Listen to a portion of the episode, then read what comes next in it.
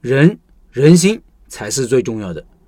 这段时间在老家忙建房的事情，因为老房子拆了，没地方住，更没地方办公，文章也就断更了好几天。我们这建房有些事情，主人家一定要在现场，无论你有多远，都要回来，委托不了别人。就比如开挖地基，需要主人亲自把所有的绳进一遍，才能开土动工。还比如升大门，本来很简单的一件事情，但是在我们那是无比重要的事。用老人的话说，就是关系到健康、财运、人气，甚至子子孙孙后代的发展。现场说什么做什么，动作有几个都有规定，时辰要精确到几点几分，门的朝向也是异常重要。如果大神不在场，地理先生也必须到场，不然以后所有不好的事情都会怪罪到大门上。稍微读了点书的人都知道，这是封建，是迷信，应当坚决破除之。我以前也一样，旗帜鲜明地反对搞封建迷信，而且态度特别坚决，和别人辩论，甚至和家人争吵。但是我发现这没用，有些人的观念你是不可能改变的，各种习俗也不可能一时半会改变。不能改变的东西怎么办？还能怎么办？接受呗。这不是消极的心态哦，而是积极的，因为。当我心平气和地面对这些原本排斥的规矩后，发现做事情会顺利很多。我发现人心才是最重要的，把人心聚拢了，大家心里舒坦了，没有疙瘩了，事情就不是事情，难题也不再是难题。建房子每到一个环节，都要给现场所有人发红包，红包也不大，就十几二十块。做工的师傅们肯定不缺这几块钱，虽然不多，你可以不给吗？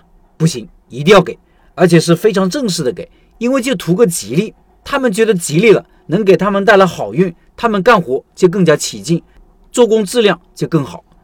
当你面对各种不成文的规定时，如果老想着质疑、对抗，甚至和各方争论不休，谁愿意跟你干事？谁愿意帮你干事？即使各退一步，也是心不甘情不愿，消极对抗。本来可以加快速度的，现在却磨洋工；本来可以做到十分的，现在只能做到六分。你能怎么办？没办法。而且，如果别人把你打上了不尊重人、我行我素的标签，名气坏了就更难搞了。所以，接受不能改变的东西，并不是消极的，而是积极的。相比于对于规则对错的争辩，人心更重要。接受只是第一步，你还可以更进一步，利用这些风俗习惯来凝聚人心、凝聚共识。我们常说，人要入乡随俗，说的也是这个道理。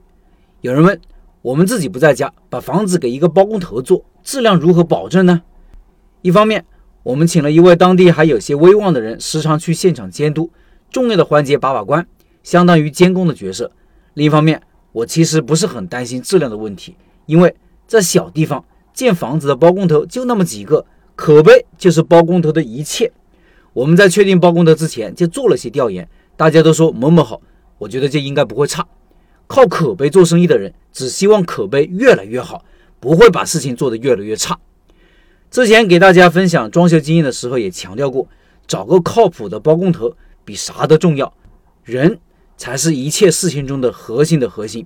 我们开店找合伙人、找员工、找店长、找供应商，都这样。换一个角度，我们自己也是别人眼中的他人，我们自己才是最重要的。我们要学习，要进步，要通情达理。要与时俱进，我们自己好起来了，才能吸引好的人跟我们合作，好运气自然就来了。